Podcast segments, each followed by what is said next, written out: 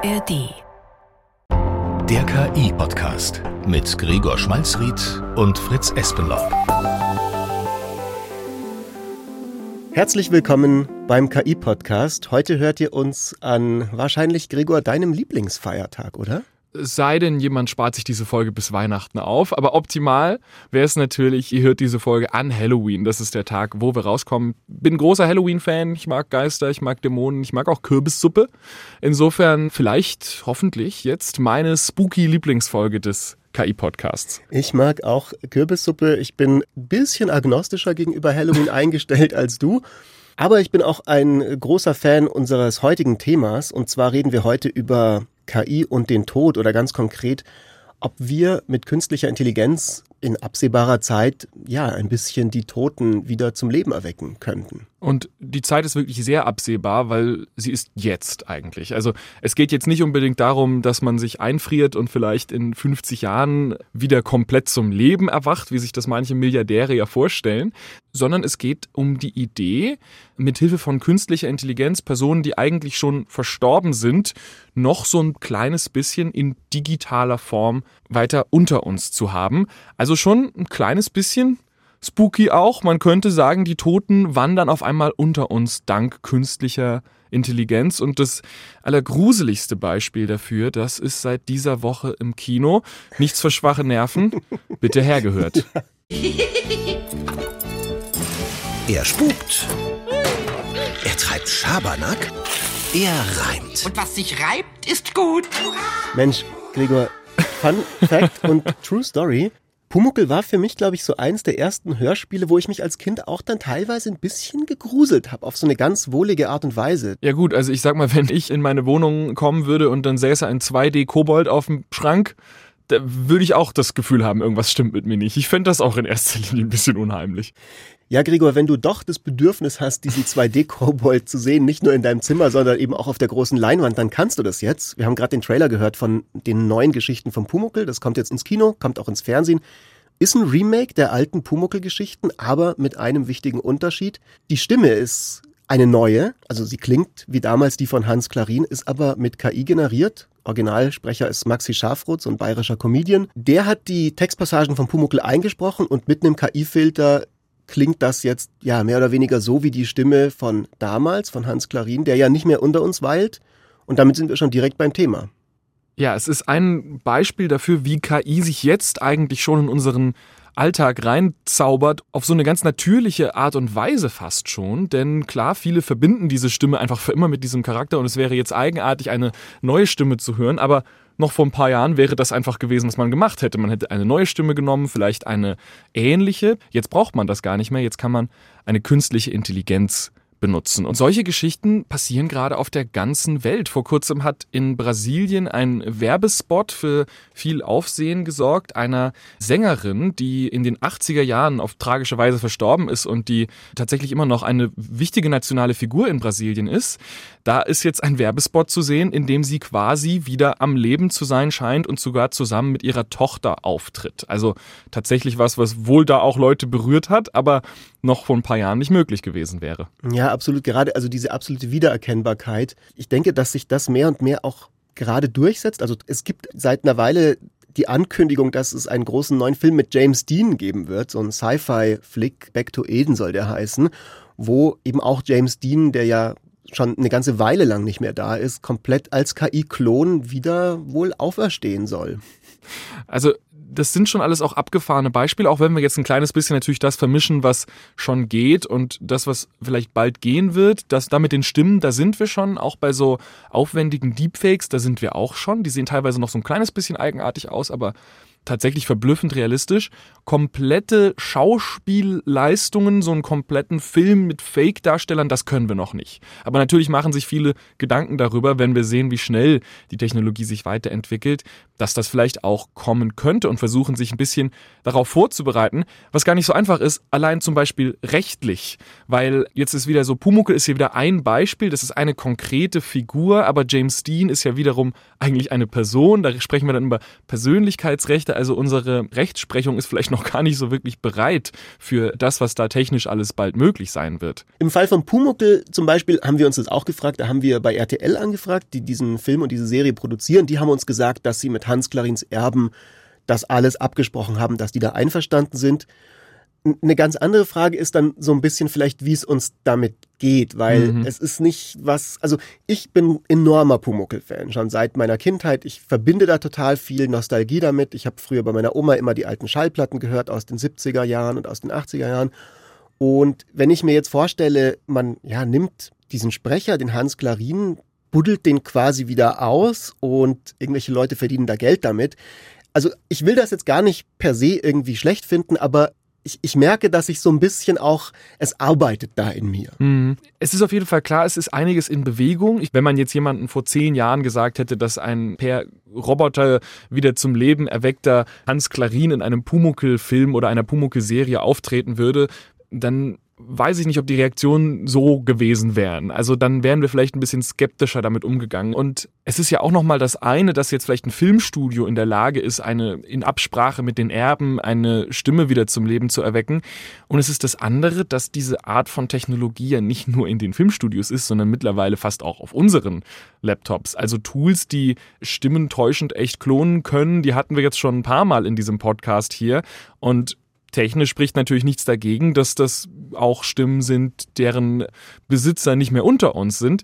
Ein Beispiel, was vor ein paar Jahren für so eine kleine Aufregung gesorgt hat, war, dass Amazon angekündigt hat, dass man Alexa in Zukunft auch mit eigenen Stimmen sprechen lassen kann. Und eines der Beispiele, die sie da hatten, war, dass eine Alexa mit der Stimme der verstorbenen Großmutter eine gute Nachtgeschichte der Enkelin erzählt. Das haben sie dann so gezeigt auf ihrer Keynote. Es beginnt halt schon wie eine Gruselgeschichte, ja. so als Prämisse so. Es wäre ein guter Anfang für einen Halloween-Film. Und ich glaube, das ist dann auch nicht unbedingt so aufgenommen worden, wie man sich das da vorgestellt hat, weil es eben doch noch ein kritisches Thema ist und man genau schauen muss, was jetzt Leute eigentlich akzeptabel finden und was nicht. Und ich glaube, an dem Punkt ist für viele schon noch so dieser, ja, dieser Schritt erreicht, dass die verstorbene Großmutter dem Kind was vorliest. Mh, hm, mh. Ja, das ist ja auch nicht überraschend. Also der Umgang mit Tod, das Andenken an Verstorbene, das ist ja auch eine der ganz großen kulturellen, menschheitsgeschichtlichen Merkmale, die uns ja auch, sage ich mal, so ein bisschen ausmacht als Lebewesen, die sich vielleicht von anderen Tieren unterscheiden in dieser Hinsicht. Keine Kultur auf der Erde hat nicht irgendwelche besonderen Rituale. Wir nehmen das alle sehr, sehr ernst. Es ist ja auch was, was total, keine Ahnung, im Strafrecht verankert ist und so weiter. Und aus gutem Grund sehr naheliegend denken wir da sehr genau darüber nach, wie wir mit diesen Dingen umgehen. Vor allem eben auch mit allem, was mit Totenruhe zu tun hat, mit allem, was mit sozusagen das Andenken an die Person irgendwie beeinflussen könnte, beeinträchtigen könnte. Aber das heißt ja nicht, dass sich diese Gedanken nicht auch ändern können und dass das nicht auch was ist, was sich im Laufe der Zeit vielleicht verschiebt. Es gibt die ja, sie nennen sich selber Bewegung, kann man glaube ich drüber streiten, aber die sogenannte Death Positivity Bewegung, da ist so ein bisschen der Gedanke, dass man den Tod enttabuisieren möchte. Also man sagt, der Tod ist quasi eine Art Tabu, worüber wir nicht genug sprechen und was wir nicht offen genug angehen.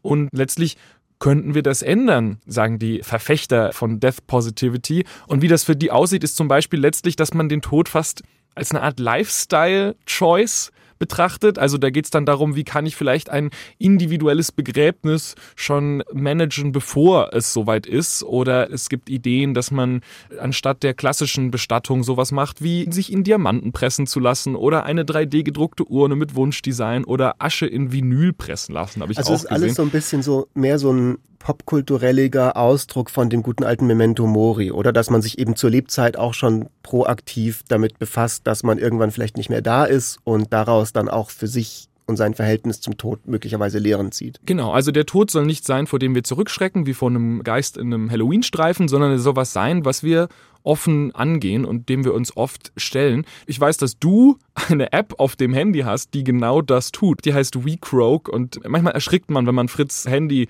in die Hand nimmt, weil dann kommt einfach eine Benachrichtigung, wo steht, erinnere dich, du wirst sterben. Und das kommt fünfmal am Tag. Ich habe das natürlich genau darauf, damit du nicht ständig mein Handy in die Hand nimmst. Vielleicht, damit ich dann erschrecke. Ah. Ein Aspekt ist natürlich so ein bisschen dieser eigene Zugang zum Toten. Anderer Aspekt der ja für uns gesellschaftlich fast noch der wichtigere ist, ist unser Umgang mit dem Tod anderer Leute, die uns was bedeuten, die uns nahestehen. Also alles, was mit Trauer zu tun hat, was mit Trauerbewältigung zu tun hat.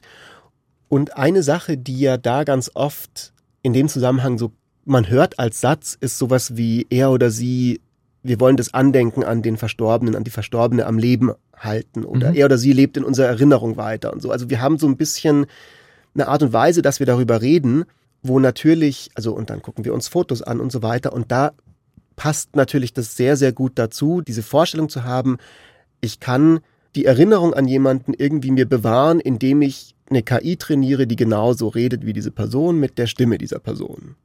Da sind wir wieder beim AI-Thema. Also eben nicht nur in Erinnerung halten über vielleicht eine andere Form des Begräbnisses, die ein bisschen direkter, vielleicht ein bisschen offener ist als das, was wir traditionell kennen, sondern tatsächlich sagen, okay, hier ist ein digitales Abbild der Person, so wie wir vielleicht früher fotografische Abbilder gehabt hätten. Und es gibt einige Firmen auch, die versuchen genau das anzugehen. Also die sozusagen dieses Death Positivity-Thema und das KI-Thema miteinander verschränken. Gibt es alle möglichen Startups, die zum Beispiel sagen, okay, gib uns einfach alles, was du weißt über deinen verstorbenen Verwandten oder deinen verstorbenen Partner. Gib uns Chatverläufe, gib uns E-Mails, was auch immer halt da ist an Text, an Informationen und dann kann deine KI machen, was sie immer macht. Auch ChatGPT, auch Googles Genesis, all die großen KI-Modelle sind einfach nur mit viel Material trainiert worden und genauso könnte man eine KI eben trainieren auf Material bezogen auf eine Person und am Schluss käme dann etwas heraus, was dieser Person ähnelt, mit dem man sich unterhalten kann, als sei es die Person, die nicht mehr da ist. Es ist natürlich nicht die Person, das ist natürlich ganz klar, aber es kann den Eindruck erwecken, als wäre es. Und da gibt es mittlerweile einige Firmen, die genau das probieren unter den Markt zu bringen. Es gibt sogar Leute, die das selber bauen, weil rein technisch ist das gar nicht so wahnsinnig kompliziert. Ich merke jetzt gerade, Gregor, wenn wir darüber reden, dass es auf jeden Fall eine unserer bisherigen Folgen ist, die mich mit am meisten beschäftigen. Die hatten wir auch schon ziemlich lang in der Mache. Und ein wichtiger Grund ist, dass bei mir selber vor einem Jahr mein Papa gestorben ist. Ist immer noch was, was irgendwie sehr, sehr präsent ist und sehr nah ist, obwohl es schon in Anführungszeichen ein Jahr her ist. Und ich habe da viel drüber nachgedacht, jetzt eben über dieses, so wie fände ich das, eine KI zu haben, eine KI-Erinnerung an meinen Vater. Und die Antwort ist, dass ich keine Ahnung habe, wie ich das fände. So, mhm. also für mich war diese Trauer was total und ist immer noch dieser ganze Trauerprozess was total Wichtiges in meinem Leben, der sich aber auch zum Beispiel ganz klar dadurch auszeichnet, dass er diese Endgültigkeit hat. Und halt klar ist so, egal wie sehr ich mir jetzt irgendwie was wünsche, dass irgendwas anders ist, es ist halt nicht anders. So. Und ich kann mir vorstellen, dass es aus dem Grund mich gar nicht so interessiert, mir jetzt irgendeine Art von KI-Erinnerung zu bauen, die da das übertünchen soll oder so. Gleichzeitig ist es aber schon so, dass es natürlich so Situationen gibt und vielleicht geht es auch anderen Leuten so, die jemanden verloren haben, wo man natürlich gerne diese Person wieder da hätte und vielleicht denkt so, ah, ich wünschte, ich könnte jetzt meinem Papa irgendwas Bestimmtes erzählen. Und man kann natürlich das auch irgendwie machen in einer Art von innerlicher Zwiesprache, aber ich kann schon sehr verstehen den Reiz, den so eine gut gemachte KI haben könnte. Also wenn die wirklich jetzt nicht auf einmal anfängt zu halluzinieren und irgendwie komische Sachen zu reden, sondern wirklich auf eine Art und Weise ist, die angemessen ist und die würdevoll ist und mit der ich auch irgendwie als Trauernder was anfangen kann und die mich nicht dann dazu führt, mich da irgendwie drin zu verlieren oder sowas, dann kann ich schon auch den, also ich würde das jetzt nicht per se irgendwie komplett ablehnen. Ich finde es interessant, dass du auch so konkret darüber sprichst, dass das quasi gut sein muss, rein technologisch, weil ich denke jetzt zum Beispiel natürlich auch daran, dass Menschen mit Grabsteinen sprechen, als wären die Verstorbenen noch da? Und da weiß man natürlich, dass niemand antwortet und man weiß, dass da niemand mehr ist, aber das heißt, natürlich ist das Bedürfnis da, jemanden, den man verloren hat, noch irgendwie so bei sich zu wollen. Aber bei einem Foto oder einem Grabstein würde, glaube ich, da kann man sich jetzt nicht selber austricksen, die Person sei noch da. Und diese KI-Nummer, bei der muss man vielleicht auch deswegen so genau aufpassen, weil ich manchmal nicht davon überzeugt bin, ob wir unsere Gehirne wirklich so weit bekommen, dass sie den Unterschied verstehen. Wir erleben das ja auch bei Replika und anderen Apps, die quasi Freundschaft und Liebe und alles Mögliche vortäuschen können. Man kann Leuten, die das benutzen, noch so oft erzählen, dass das nur ein statistisches Modell ist, was irgendwie Wörter ausrechnet. Am Ende, wenn man damit lang genug schreibt, kapieren wir das nicht. Unsere Gehirne schaffen es nicht wirklich, diese Distanz herzustellen und wir schreiben doch damit, als sei es ein Mensch. Und das ist natürlich, wenn es um eine konkrete Person geht, vielleicht noch mal ein kleines bisschen ja, kritischer, oder nicht? Zwei Sachen. Erstmal das mit dem Grabstein. Natürlich sagt der Grabstein nichts, aber das ist ja genau der Punkt. Da habe ich die Autonomie darüber, wie mein Verhältnis ist zu der verstorbenen Person und da funkt mir keiner dazwischen. Und in dem Moment, wo ich tatsächlich so eine KI reinlasse in diesen Trauerprozess oder in diesen Erinnerungsprozess, dann kann natürlich eine ganze Menge schiefgehen. Und das ist das, warum gerade das, glaube ich, auch in uns erstmal so eine Reaktion von Skepsis auslöst, zu sagen, generell, wie gehen wir damit um, dass wir die Toten sprechen lassen durch KI. Da kriegt man ja schon so ein bisschen Gänsehaut, glaube ich, viele Leute. Und der Grund ist, dass halt so viel dabei schiefgehen kann. Du meinst, der Grabstein kann nichts falsch machen? Der Grabstein kann nichts falsch machen, wenn die KI auf einmal anfängt, irgendwas zu halluzinieren. Das würde ich ihm auf gar, gar keinen Fall wollen. Mhm. Und die zweite Ebene ist natürlich dann die, und da hast du auch äh, was angesprochen, wo ich auch drüber nachdenke, wenn ich mir diese Frage stelle, würde ich das wollen? Und der Grund ist natürlich, dass man eben nicht weiß, ob so eine Replika einem dann wirklich im Trauerprozess helfen würde oder nicht vielleicht doch eher kontraproduktiv wäre, weil es einem vielleicht dadurch noch schwerer wird, den Abschied zu nehmen. Und in meinem Fall ist jetzt so, ich merke, dass viel gut gelaufen ist und glücklich gelaufen ist bei mir in meinem persönlichen Verhältnis zu meiner Trauer und wie sich das auch auf mein restliches Ich irgendwie ausgewirkt hat. Aber das hätte auch ganz anders sein können. Und ich weiß nicht, ob ich wirklich in jeder Situation sagen würde, es ist total unproblematisch, da so ein KI-Ding zu haben. Ich kann mir vorstellen, dass da sehr, sehr viel schiefgehen kann, auch auf, ja, mentaler, psychologischer, emotionaler Ebene. Ja, das glaube ich. Also wir haben im Vorhinein geschaut, auch im äh, Psychologiebereich, weil da sind wir jetzt nicht bei einer psychologischen Frage, ob das möglicherweise eine gute Idee ist oder nicht. Und wie das immer so ist bei neuen Technologien, wir haben jetzt nicht massenhaft Forschung dazu vorliegen, weil die Technologie so neu ist. Der Konsens unter den Menschen, die sich da wirklich gut auskennen, scheint so ein bisschen zu sein, ja, möglicherweise ist es vielleicht gar nicht so mega gut, jeden Tag mit einem verstorbenen Verwandten zu sprechen oder so. Also das ist so ungefähr, wo wir gerade sind. Klingt irgendwie einleuchtend, kann jetzt nicht wahnsinnig viel damit anfangen. Und es gibt auch Leute, muss man auch sagen, die sagen, dass ihnen das schon geholfen hat. Aber gerade bei so einem persönlichen, schwierigen, traurigen Thema kann niemand vollständige Ratschläge geben und sagen, das ist alles gut, es ist alles schlecht, es ist alles richtig, alles falsch, sondern vielleicht werden wir da jetzt irgendwie lernen, unseren Weg selber zu gehen. Es ist halt deswegen aber genau auch der Grund, warum wir im KI-Podcast, glaube ich, drüber reden, weil es halt so ein Thema ist, da passiert auf einmal was vollkommen mehr oder weniger aus dem Nichts durch diese technische Entwicklung. Es wird diese Möglichkeit geben. Es sind ja jetzt schon Produkte in der Mache, die das anbieten. Und natürlich bedeutet das dann eben auch, dass es eine Frage ist, mit der wir uns befassen müssen als Menschen und wo wir vielleicht auch Orientierung brauchen, was das angeht. Also egal, was es ist, egal, was möglich sein wird, so ganz, also ich kann es mir nicht vorstellen aktuell. Es ist natürlich immer schwierig zu sagen. Man könnte sich etwas nicht vorstellen, wenn es noch gar nicht in der Form da ist. Auch unsere Traditionen im Bereich Tod haben sich massiv gewandelt über die letzten hunderte Jahre. Also Dinge, die heute möglich sind oder völlig normal sind, wären es früher nicht gewesen und andersrum.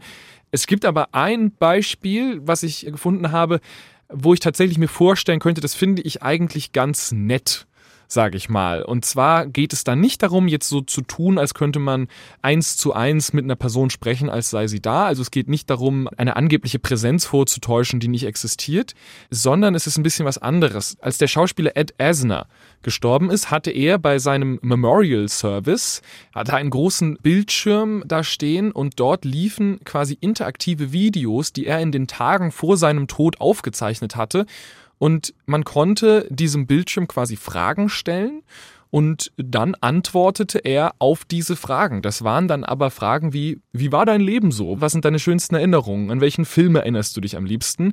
Fragen, von denen man wusste, okay, die könnten Leute in dem Kontext interessieren und die er selbst im Vorhinein aufgezeichnet hatte. Also er hatte die Kontrolle darüber, was auf diesem Bildschirm läuft und dennoch war es eine Nutzung neuer Technologie, die vorher nicht möglich gewesen wäre. Ja, also das gefällt mir schon daran, weil die Vorstellung, dass mein KI-Klon irgendwann irgendwas sagt, was ich nicht gut finde, die gefällt mir gar nicht. Also wenn, dann finde ich es schön, da die Kontrolle zu behalten. Kommen wir zum Schluss unserer Folge und damit der Frage, was wir diese Woche mit KI gemacht haben. Was hast du denn getrieben letzte Woche? Ich habe das neue Feature benutzt von GPT-4, von ChatGPT, dass man quasi über Spracheingabe mit dem direkt reden kann. Dann habe ich einen Spaziergang gemacht und habe eben diese Spracheingabe aktiviert und gesagt, okay, ich muss einen Vortrag halten, hilf mir mal beim Brainstorming. Also all diese typischen Sachen, die man Mhm. Brainstorming machen kann, bitte gib kurze Antworten.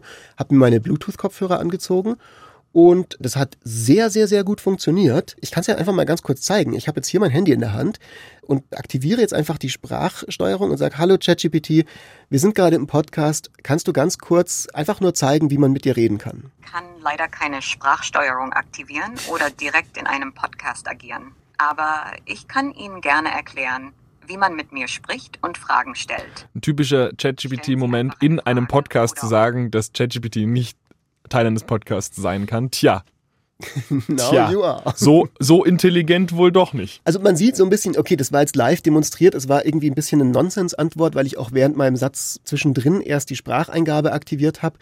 Aber das war einfach, ich bin da ziemlich ausgerastet diese Woche. Ich habe eine Menge DALI-Bilder in ChatGPT generiert, ich habe diese Vorträge gemacht damit, ich habe ganz, ganz, ganz viel mit Sprach-KIs gearbeitet. Also für mich war jetzt die Woche, um mich wirklich so bei allen aktuellen KI-Anwendungen total, ja, richtig wieder mal reinzuknien. Aber Gregor, wo hast du dich denn diese Woche reingekniet? Nett, dass du fragst. Ähm, ja, ich dachte, ich bleibe jetzt mal noch bei dem Halloween-Theme. Gut, die meisten Leute werden es wahrscheinlich erst im November hören, die Folge, aber für die paar, die an Halloween diese Folge hören, habe ich Folgendes gemacht. Es gibt Stichwort Multimodalität. Das ist großes Wort, aber ist halb so wild. Man kann Bilder in KIs laden und dann kann man mit der KI über diese Bilder sprechen. Und da gibt's alle möglichen Anwendungsbereiche, die man erst in dem Moment wirklich kapiert, in dem man sie ausprobiert. Ich habe zum Beispiel etwas damit gemacht, wo ich mir nicht sicher bin, ob irgendjemand sonst schon auf diese Idee gekommen ist. Wahrscheinlich schon, aber ich habe zumindest im Internet nichts dazu gefunden. Und zwar bin ich auf einen Streaming-Service gegangen und habe einfach mal einen Screenshot gemacht von der Horrorreihe. Da waren also sechs Poster von Horrorfilmen nebeneinander. Und dann habe ich das hochgeladen in GPT-4 und habe dazu gesagt, untersuche die Liste dieser Filme und sag mir über jeden davon, ob es darin körperliche Gewalt gibt. Weil, Szenario, zum Beispiel will ich ja vielleicht mit meiner Frau einen Horrorfilm gucken und die findet Grusel ganz gut, aber sieht jetzt nicht gerne, wie irgendwie Arme abgehackt werden oder so. Und dann macht die KI folgendes. Sie sagt natürlich, hier ist eine kurze Übersicht zu den Filmen. Sagt mir erstmal, was die sechs Filme sind. Alle korrekt. Sagt mir, worum es da drin geht und sagt mir auch, ob diese Filme körperliche Gewalt enthalten oder nicht und weist dann am Ende darauf hin, dass Under the Shadow ein psychologischer Horrorfilm ist, wo es um übernatürliche Ereignisse geht, aber nicht so explizit wie in anderen Horrorfilmen und empfiehlt mir den. Und zufälligerweise habe ich die meisten von denen gesehen, weil ich ein ziemlicher Horrorfreak bin und kann deswegen sagen, das ist tatsächlich auch richtig. Also das ist die beste Antwort gewesen von diesen sechs Filmen. Und allein so, also ich sag mal, jeder von uns saß schon mal abends irgendwie vorm Fernseher und wusste nicht genau, welchen Film auswählen. Dass man auf einmal so sprechen kann, quasi mit der Filmauswahl, das finde ich schon echt beeindruckend und ich bin gespannt, wann Netflix, Disney und die ARD-Mediathek so ein Feature selber einbauen. Das ist eine sehr gute Empfehlung. Eine andere sehr, sehr gute Empfehlung, wenn ihr nicht nach Filmen sucht, sondern nach Podcasts über KI, ist natürlich in der ARD Audiothek und überall, wo es Podcasts gibt, den KI-Podcast zu suchen, und zwar die anderen Folgen, die wir bisher so gemacht haben. Da könnt ihr euch mal durchhören. Ihr könnt die auch gerne weiterempfehlen an Leute in eurem Umfeld. Das ist was, was uns total hilft und was uns auch sehr, sehr helfen würde und wir uns sehr darüber freuen würden, ist, wenn ihr uns ein paar Sterne hinterlasst auf eurer Lieblings-Podcast-Plattform. Fünf. Fünf. Oder dass das klar ist. sonst sonst äh, gibt's Spaghetti Carbonara. Das klingt nach keiner guten Drohung, weil ich mache leider eine mies gute Spaghetti Carbonara. Wer einen mies guten Podcast macht, heute ist der Tag der guten Überleitungen, sind nicht nur wir, sondern auch Levels und Soundtracks. Das ist unser Podcast-Tipp der heutigen Folge. Dort lädt Host Friedel Achten sich spannende Menschen ein, um über ihre Lieblingsvideospiele und deren Soundtracks zu quatschen. Und das klingt dann ungefähr so.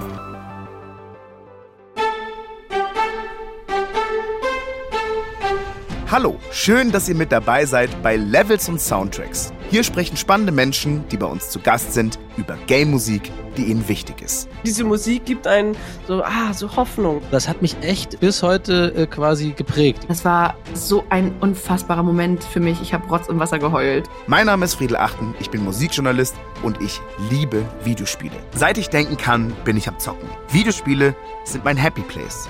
Das sind Welten, in die ich mich zurückziehen kann, wo ich machen kann, was ich möchte und niemand irgendwas von mir will.